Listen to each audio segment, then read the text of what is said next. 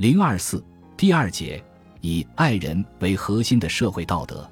人这个道德范畴包含了多种道德要求，在这些道德要求中，贯穿着爱人的道德原则，贯穿着中恕之道。反过来说，上述三个方面的道德要求都从不同的角度体现着爱人和中恕的精神。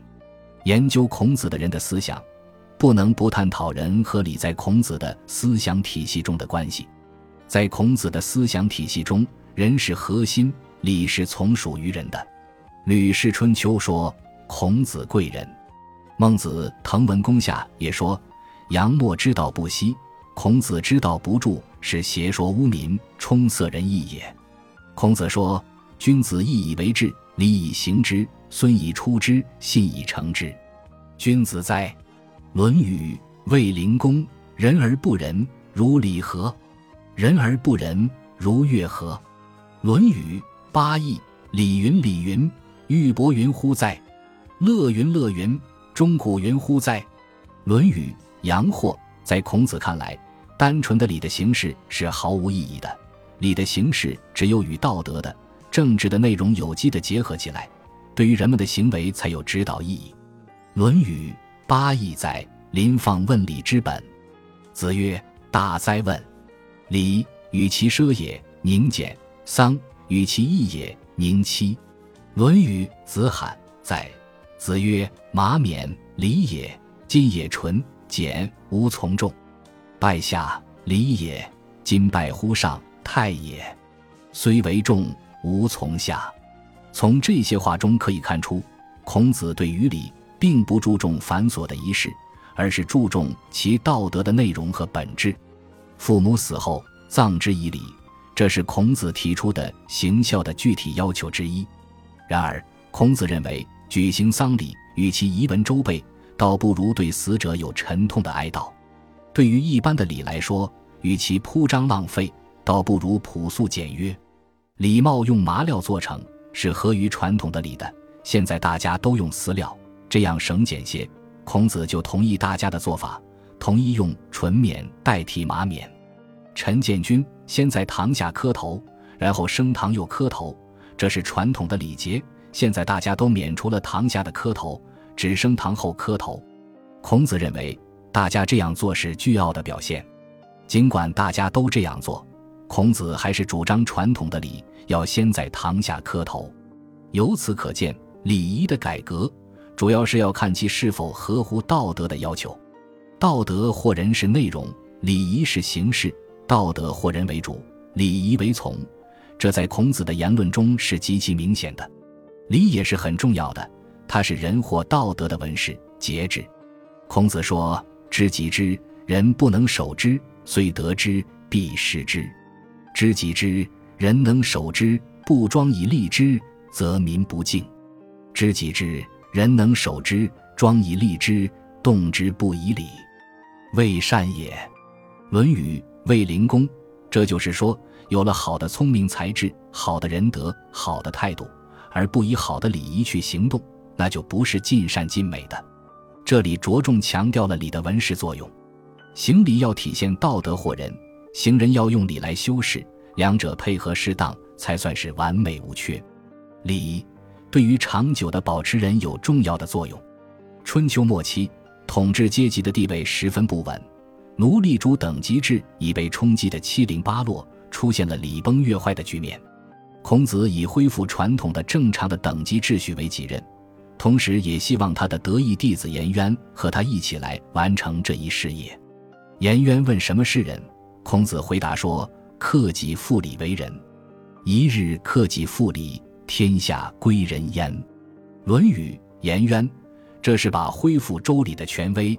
恢复传统宗法制度的正常秩序，看作是人，这个要求是很高的。在孔门诸弟子中，恐怕只有颜渊才有可能做到这一点。复礼的含义绝不只是恢复传统的周礼，它还包含着对传统的礼加以改良，使之重新发挥作用的意思。做到了这一点，结果必然会使上尊下卑，各司其职，无僭越犯上之行，无侵略作乱之事。天下秩序井然，这当然是非常大的人。复礼是手段，达到人是目的。恢复了礼的效用，使天下之人都知礼，都行礼，那么天下也就消除了不仁的现象，能使礼长久地行之有效，人们的仁德也就更能长久地保持。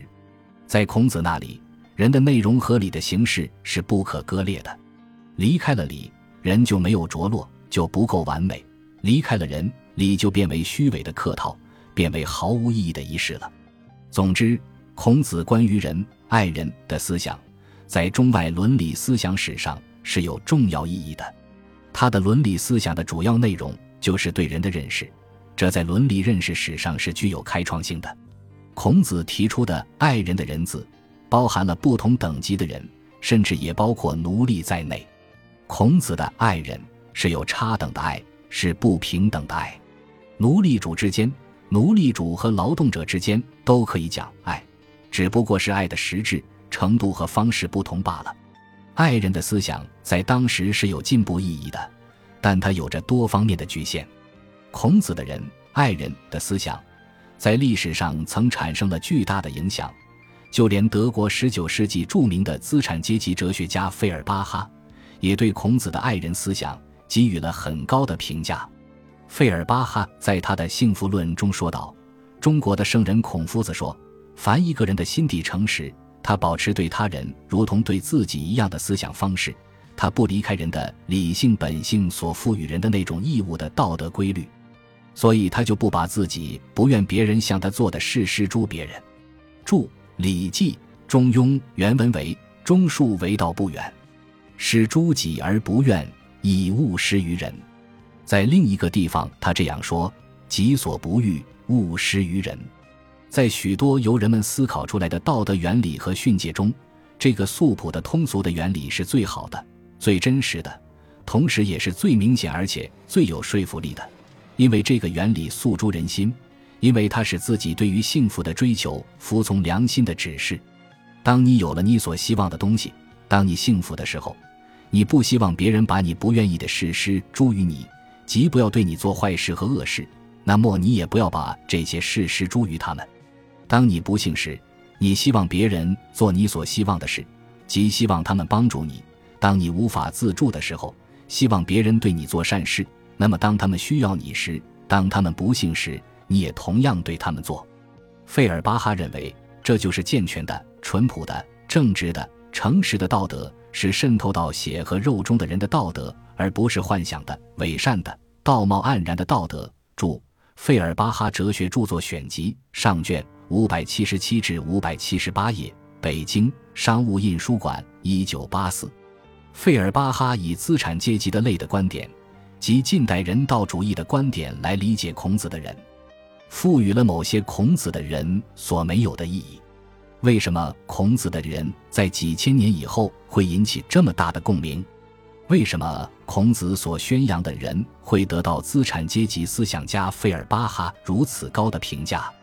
这确实值得我们深思。本集播放完毕，感谢您的收听，喜欢请订阅加关注，主页有更多精彩内容。